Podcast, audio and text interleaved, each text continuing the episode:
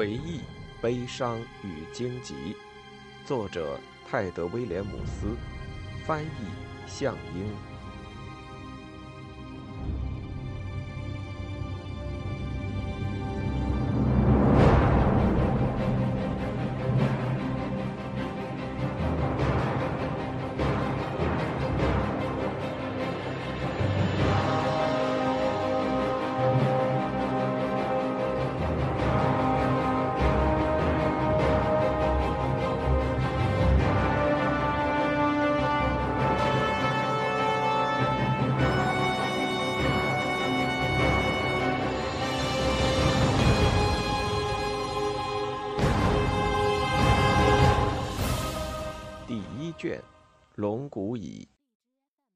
第一部，蠢驴西蒙。蚱蜢与国王。这天，一阵不同寻常的骚动搅乱了海霍特城日复一日的幽深和沉闷。从老旧安宁、错综复杂的走廊，到杂草丛生、爬满藤蔓的庭院，直至千疮百孔。阴暗潮湿的修士小屋，不管是朝臣还是佣人，到处都有人在挤眉弄眼、交头接耳。就连蒸汽缭绕的厨房里，小厮们也不忘逮个空子，隔着洗碗池暗暗交换意味深长的目光，窃窃私语声充斥着高堡内所有的厅堂与廊道。看着忙乱的气氛。众人似乎正在迎接新春，然而莫吉娜一时乱糟糟的房间里，那本后日历上面则清清楚楚地写着“诺文德月”。秋天流连未去，冬日尚未降临。没错，今日的骚动并非由季节更迭引起，问题出在海霍特的王座大殿。三年前。国王下令封锁大殿，从此殿门紧闭，厚重的窗帘严严实实地遮住了色彩斑斓的窗户，就连打扫房间的仆人也不得出入。城堡女管家为此牢骚满腹。整整三个冬天，大殿一直与世隔绝，然而肃静却在今天被打破，举城上下一片哗然。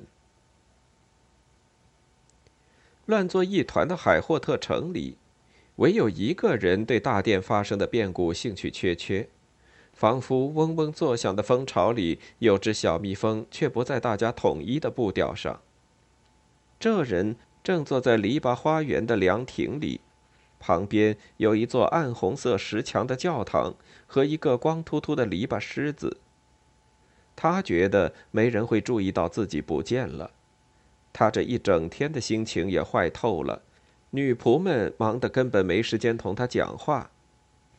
早餐不仅上得晚，还又冷又硬，而且同往常一样，他被使唤着干了一堆莫名其妙的差事，却从来没有人愿意花时间关心一下他。当然，西蒙烦躁的心想：反正他们一直都是这么对待自己的。还好，他抓到了一只又大又漂亮的甲虫。当时，这甲虫正慢吞吞地爬过花园，模样活像一个趾高气扬的乡绅。否则，今天下午又要白白浪费了。他拿着一根小树枝，在墙边又冷又黑的地上，将专门为甲虫开的小路拓宽了些。可他的俘虏就是不肯往前走。他轻轻地推了推甲虫光滑油亮的贝壳，但顽固的虫子还是不愿妥协。他咬着上唇，皱起了眉头。西蒙，你死到哪儿去了？叫喊声像支箭，正中西蒙的心脏，吓得他手脚发软，树枝也从指尖落到了地上。他慢慢转过头去，只见一个身影阴森的逼近。没。没去哪儿，话还没有说完，两根骨节嶙峋的手指就牢牢揪住了他的耳朵，把他扯了过去。西蒙痛得叫出了声来：“还敢说没去哪儿，小懒鬼！城堡的女管家怒龙瑞秋脸对脸冲他大吼。其实，女管家比西蒙矮了将近一英尺。之所以能这么面对面，是因为瑞秋踮起了脚尖，而西蒙又习惯佝偻着身子。对不起，夫人，我错了。西蒙嘟囔着，伤心地看着那只甲虫顺着教堂墙面上的一条裂缝逃走。一句对不起就完了吗？瑞秋咆哮着。其他人都忙疯了，你却在干什么啊？还害得我浪费时间来找你。你这孩子怎么能这样？西蒙，你什么时候才能像个男人啊？你要怎么样才能长大？十四岁的男孩一脸窘迫，一言不发。瑞秋怒视着他，乱糟糟的红发，还有雀斑。他想，这模样还真是叫人同情。可瞧他眯眼皱眉的德行，哎呀呀，简直就像个弱智。西蒙偷瞄瑞秋几眼，只见他呼吸急促，将诺文德月的空气转换成白雾再喷出来，身子还不住的颤抖，也不知是因为寒冷还是愤怒。但不管如何，对西蒙而言，瑞秋这样子只能让他的心情更加糟糕。他在等我解释两句，不过他看起来还真的是累坏了。西蒙想着。背弓得更弯了，双眼愣愣地盯着自己的脚。好了，跟我过来。上帝保佑，我手上有一大堆事情，正好让懒鬼活动活动。你知不知道国王从病床上下来了？知不知道他今天还跑到王座大殿去了？啊，你是聋了还是瞎了？他拽着他的胳膊肘，拖着他走出了花园。国王，约翰国王吗？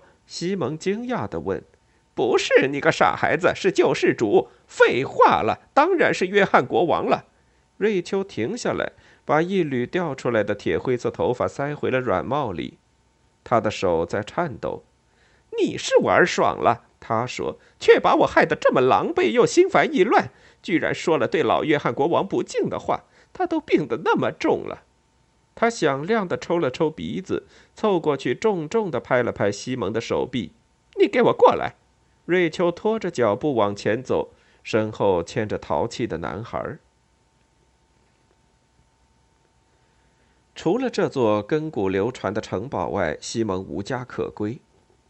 海霍特意为高堡，城堡里有座名字很贴切的塔楼——绿天使塔。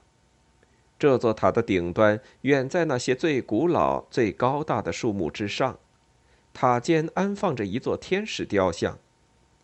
要是这位天使用长满铜绿的手垂直往下扔一块石头，石头会落下将近二百肘尺，直至坠入星咸的护城河里，惊扰到在河底淤泥间盘桓的梭子鱼的美梦。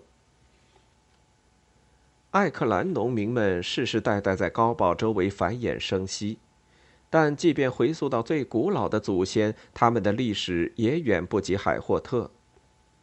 艾克兰人不过是最近一波声称拥有城堡所有权的人，以前也有许多人这么说过，但却从未有人真正意义上拥有过这座城堡。高地上各种不规则建筑。是不同种族在各个时期留下的痕迹。粗糙的木料和石料出自瑞摩家人，赫尼斯蒂人在上面进行了杂乱无章的修补，还留下了奇怪的雕刻。精巧绝伦的石雕则是那班工匠的杰作。在所有这些建筑之上屹立着绿天使塔，它是由不死的希瑟建造的，年代比人类来到这片大陆的历史还要久远。那时，整个奥斯坦亚德都是他们的领土。同样，希瑟也是此地最早的主人。正是他们在山顶盖起了可以俯瞰金奈河和通往大海的河道的要塞，并将它命名为阿苏瓦。若城堡只能选一个名字，那么在这么多任主人所起的称呼中，阿苏瓦无疑是最合适的。如今，无论是广阔的草原，还是连绵的丘陵，精灵早已绝迹。他们躲进了森林险山，甚至人迹罕至的幽暗之地，唯独城堡的残骸遗留了下来，被侵略者们当做了家园。阿苏瓦是个充满着矛盾的地方，既骄傲又破败，既欢乐又冷峻，似乎连城堡本身都忘记了曾被数度易手的岁月。阿苏瓦，也就是海霍特。高高的耸立在市政及外围的领地上方，仿佛一头正回味着蜂蜜的香甜酣睡的母熊。但若崽子们有半点动静，它也能敏锐地察觉到。巨大的城堡里居民众多，但西蒙或许是唯一一个无法找到自己位置的人。泥瓦匠抹平宅邸的石灰门面。修复破碎的城堡墙壁，他感觉破碎的速度似乎总比修复的速度要快，但他从未认真地考虑过这个世界是如何运转的，以及为什么这么运转。厨房总管和仆役长快乐地吹着口哨，将装在大木桶里的葡萄酒和腌牛肉运到各处。每天早晨。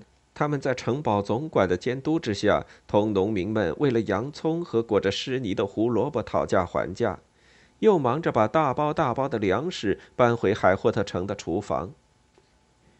瑞秋和他手底下那些女仆们也总是忙得焦头烂额，他们挥舞着稻草干扎成的扫帚，像放羊似的清扫飞扬的尘土，嘴里还骂骂咧咧抱怨个不停。说城堡里的住客离开后，房间总是肮脏杂乱的，令人无法忍受。在这些勤勉的人当中，蠢蛋西蒙也算是个名人，就像蚂蚁窝里的蚱蜢。不少人都告诫过他，说他永远也不可能成为大人物，所以不要好高骛远。这一点他也认同，因为说这些话的人大都比他年长，因此也应该更明智。当同龄的男孩都在努力工作，以证明他们是负责任的男子汉的时候，西蒙却还在东游西逛玩泥巴，而且不管谁把什么任务交给西蒙，用不了多久他就神游天外去了。他会梦到战场、巨人，或是乘坐大船扬帆出海，然后莫名的差事就被搞砸了，东西被他弄坏，或是干脆弄丢了。除了那些状况外，他还喜欢玩消失。他像一条细长的影子，能藏在城堡的任何角落里，还跟装修工似的，可以爬上任何一道墙。他深谙城堡的每一条走廊、每一个藏身之处，因此大家都叫他“鬼精灵”。而瑞秋除了没少赏他耳光以外，还另外送给他一个外号——“蠢驴”。瑞秋终于放开了西蒙的手臂，他闷闷不乐地拖着脚步跟在女管家的身后，像被裙摆缠住了一样。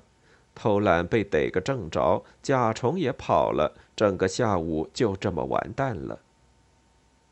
现在要我干嘛？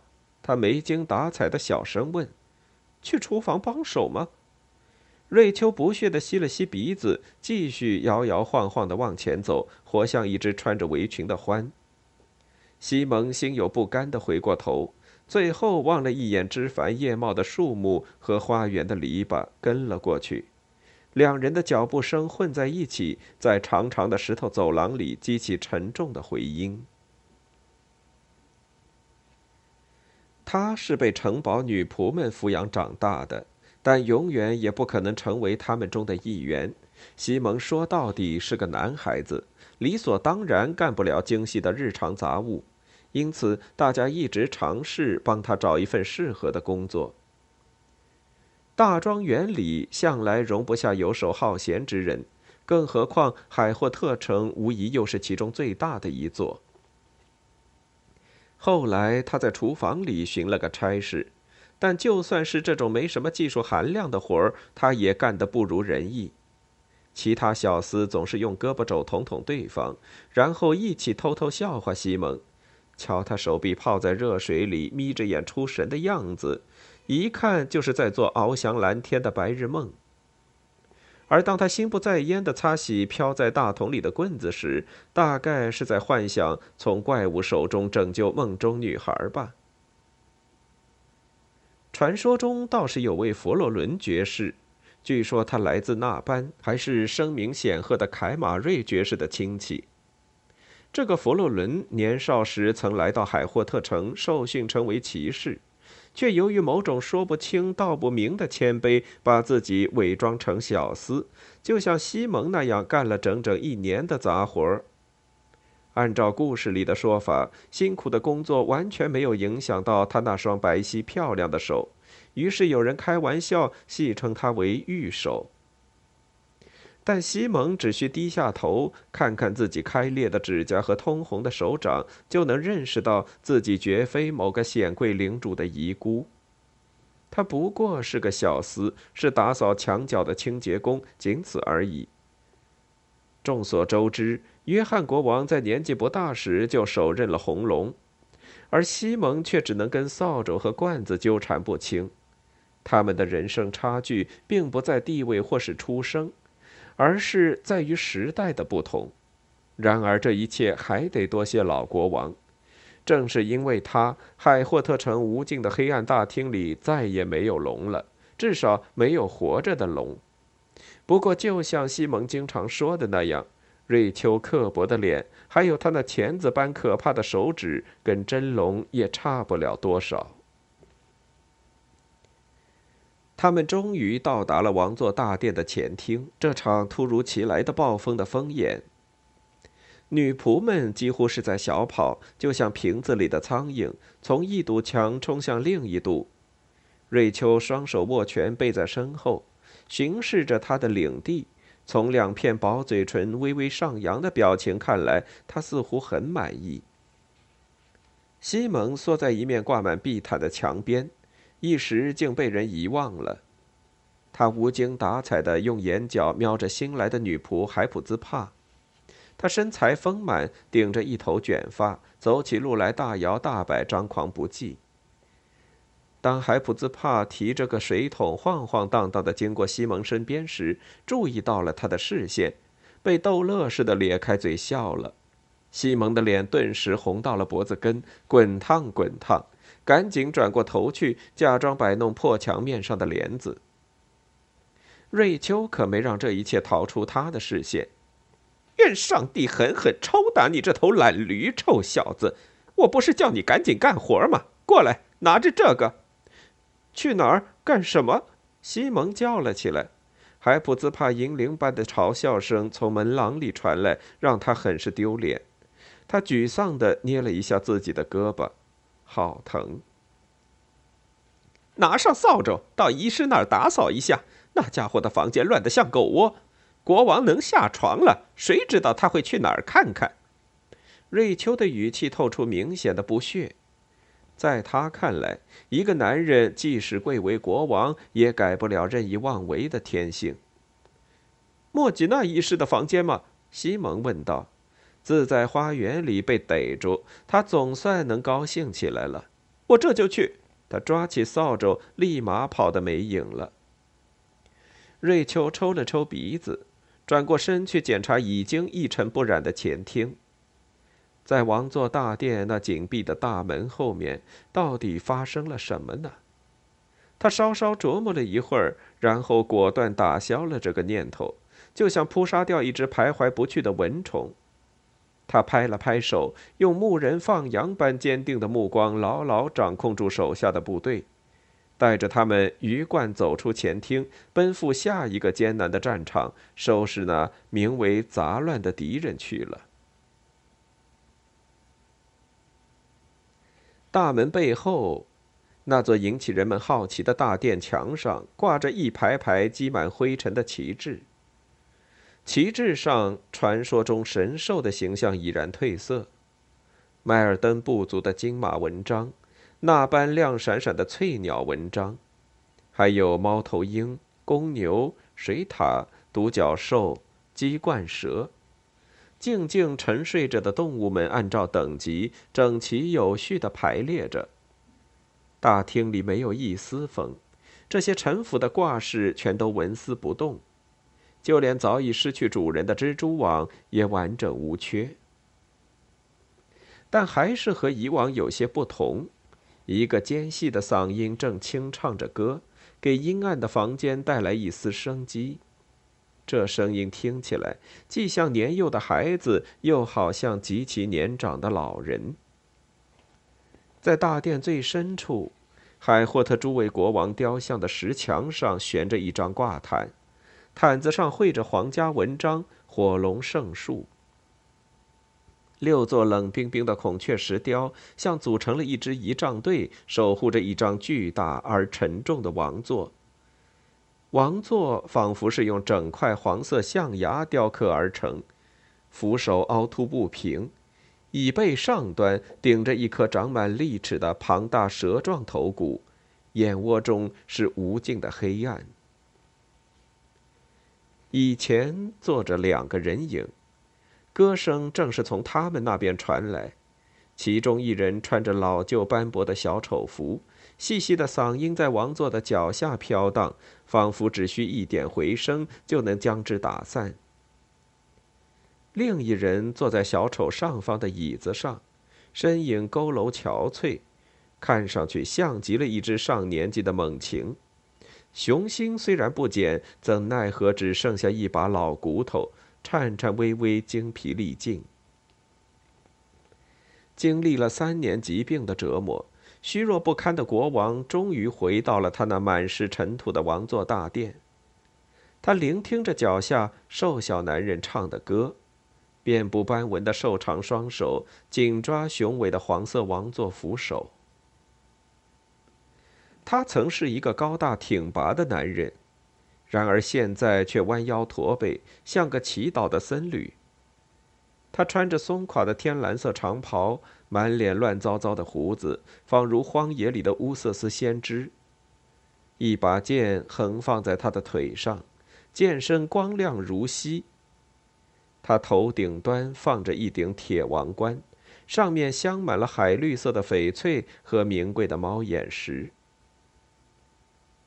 坐在国王脚下的人沉默了一段时间，继续唱起另外一首歌。烈日悬空，可数雨滴；河床干涸，可游对岸。皆属凡人，可捉彩云。不，我不能。风吟耳际，等一等。风吟耳际，等一等。一曲唱毕，穿蓝袍的高大老人伸出了手，弄臣有样学样，两人手一语不发。圣王约翰，艾克兰之主，全奥斯坦亚德的至高王，希瑟之劫难，信仰守护者，光锥的主人，红龙萨拉卡杀手。显赫的圣王约翰再次坐上了龙骨打造的王座。可如今他已经老了，非常老。泪水顺着他的脸庞滑落。啊，桃儿！终于，他吐出了几个字，声音低沉，带着岁月的沧桑。上帝真是太无情了，竟然让我走向这样让人遗憾的结局。也许吧，陛下。裹着花格子上衣的小个子老人挤出一个堆满皱纹的微笑。也许，不过，若是换了其他人有这样的人生，他们一定不会抱怨命运的不公的。这才是重点，老朋友。国王懊恼地摇了摇头。到了年老力衰的时候，所有人别无二致。跟现在的我相比，连笨裁缝的学徒都充满活力。我的陛下，我的陛下！桃儿白发苍苍的头摇得跟拨浪鼓似的，帽子上的铃铛却没有响，灵蛇大概在很久以前就不见了。陛下，您的忧虑很合情，但不够合理。天下之人，或伟大或渺小，都要走上这条路。不管怎么说，您的人生已经足够波澜壮阔了。圣王约翰扶起光锥的剑柄，像手持圣树一样把它高高举起。他那瘦长的手背正好悬在眼前。你知道这把剑的故事吗？他问道。陶尔猛地抬起眼，这故事他已经不知听过多少遍。请您讲给我听吧，陛下。他轻轻地说。圣王约翰笑了起来。他的双眼紧紧盯着面前包裹着皮革的剑柄。我的朋友，剑是男人右手的延续，而剑的末端就是他的心脏。他将剑举得更高些，好让剑身触到高处小窗投射进来的一束光。同样，人是神的右手。也是神之意愿的忠实执行者，你明白吗？突然，他俯身向前，浓眉下的目光变得如猛禽般锐利。你知道这是什么吗？他用颤抖的手指着剑柄，在那儿金线缠绕着一小块生锈起皱的金属片。请告诉我，陛下。桃儿当然知道那是什么。这是从审判之树上找到留存于世的唯一一片指甲。圣王约翰将剑柄贴紧双唇，又拿开，片刻后又将这片透着凉意的金属抵住他的面颊。从乌瑟斯安东的手上剥落下来的。我们的救主来自他的手。国王的眼神停留在高处半明半暗的光芒上，那是一小片镜子的反光。当然，还有一件遗物。沉默了片刻，他再度开口：“殉道者与屠龙者圣厄斯坦，他的指骨。”也在这剑柄里面。沉默再次降临。过了一会儿，桃儿再次抬起头，发现它的主人又泪如雨下。呸！羞耻啊！约翰叹息道：“我该怎么做，才不会辜负这把神赐之剑呢？”世上依然布满罪恶，沉重不堪。他们正在玷污我的灵魂。我曾亲手杀死红龙，而现在，这双手臂却连牛奶杯都拿不动。唉，我快要死了，亲爱的桃儿。我快死了。桃儿凑了过去，将国王一只骨节嶙峋的手从剑柄上掰开，亲吻着。眼前的老人还在不停的哭泣。主人呐，弄臣恳求道：“求您别哭了，是人都会死的，您我所有人都一样。”如果我们没有早夭或者暴毙，那我们的命运就会跟树木一样，遇见衰败，最终归于尘埃。这是一切事物的轨迹。您怎么能跟神的旨意抗争呢？是我，是我一手建立了这个王国。圣王约翰浑身颤抖，怒不可遏地将手抽出，重重拍打着王座的扶手。他们必须权衡轻重，无论我的灵魂中包含了多少罪孽，上帝一定要把我的功绩都记录在案。是我把这些人从泥淖中拯救出来，是我把可耻可恶的希瑟赶出净境，是我赐予了这些农民法律及正义。我所做的这些事情，必定意义非凡。约翰的声音渐渐轻了下去，不知他的思绪飘去了何方。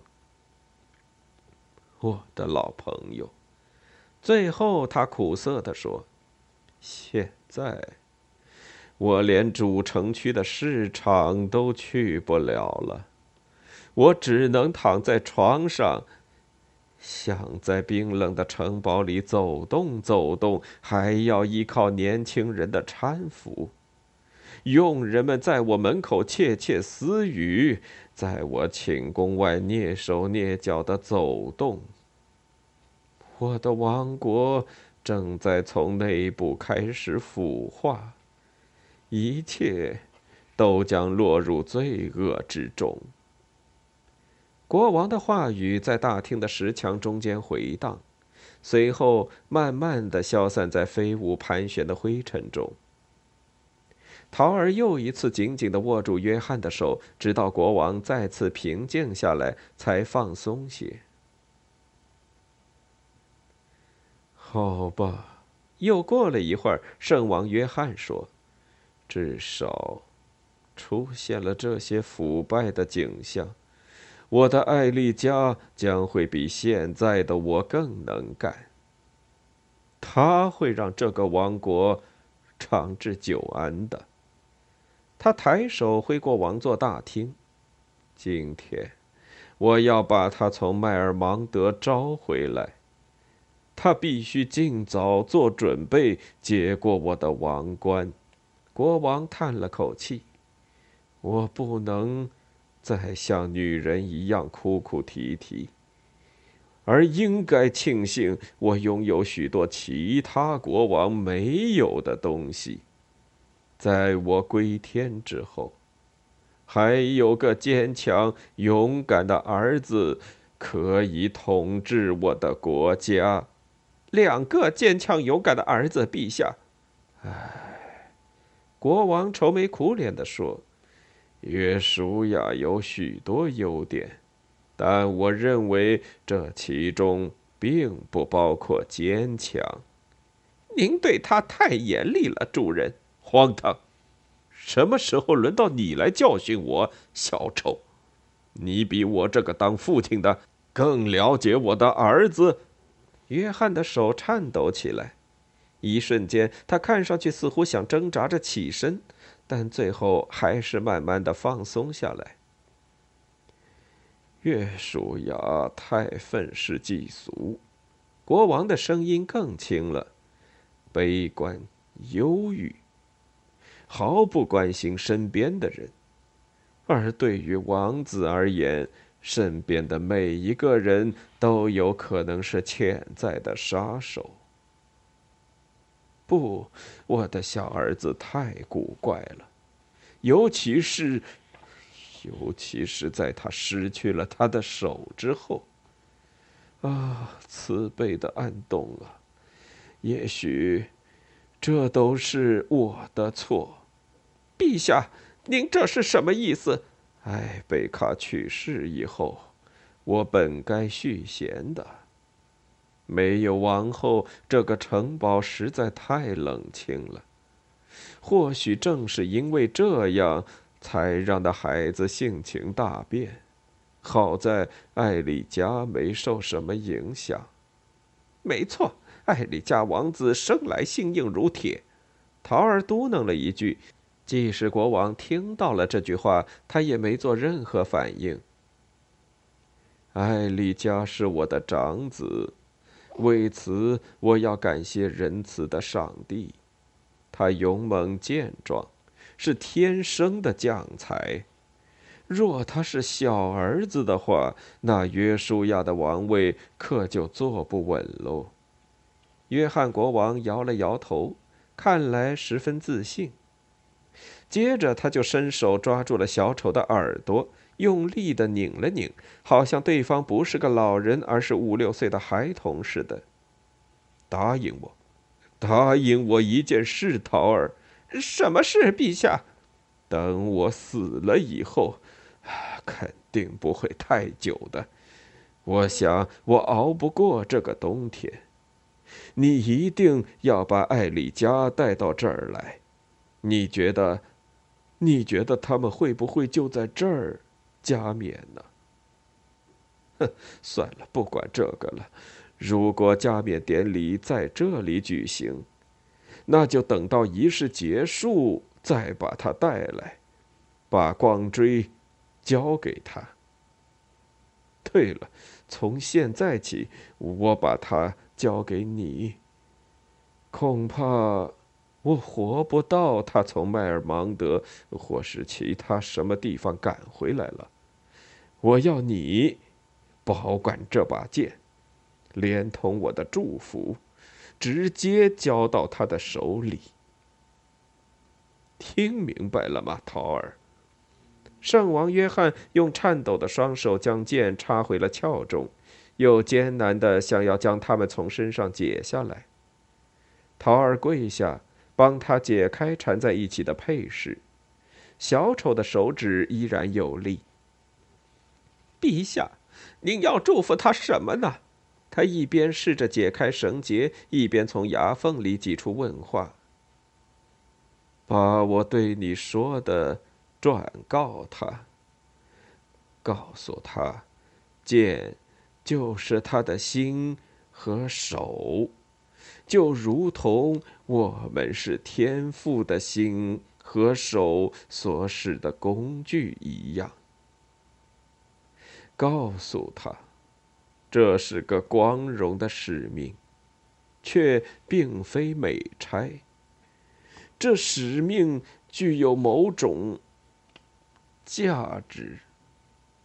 约翰犹豫着，用颤抖的手指遮住了眼睛。算。不提这个，你就告诉他关于剑的那些话就行了。谨遵您的旨意，武王。陶儿回答道。虽然他解开了绳结，但眉头依然紧锁。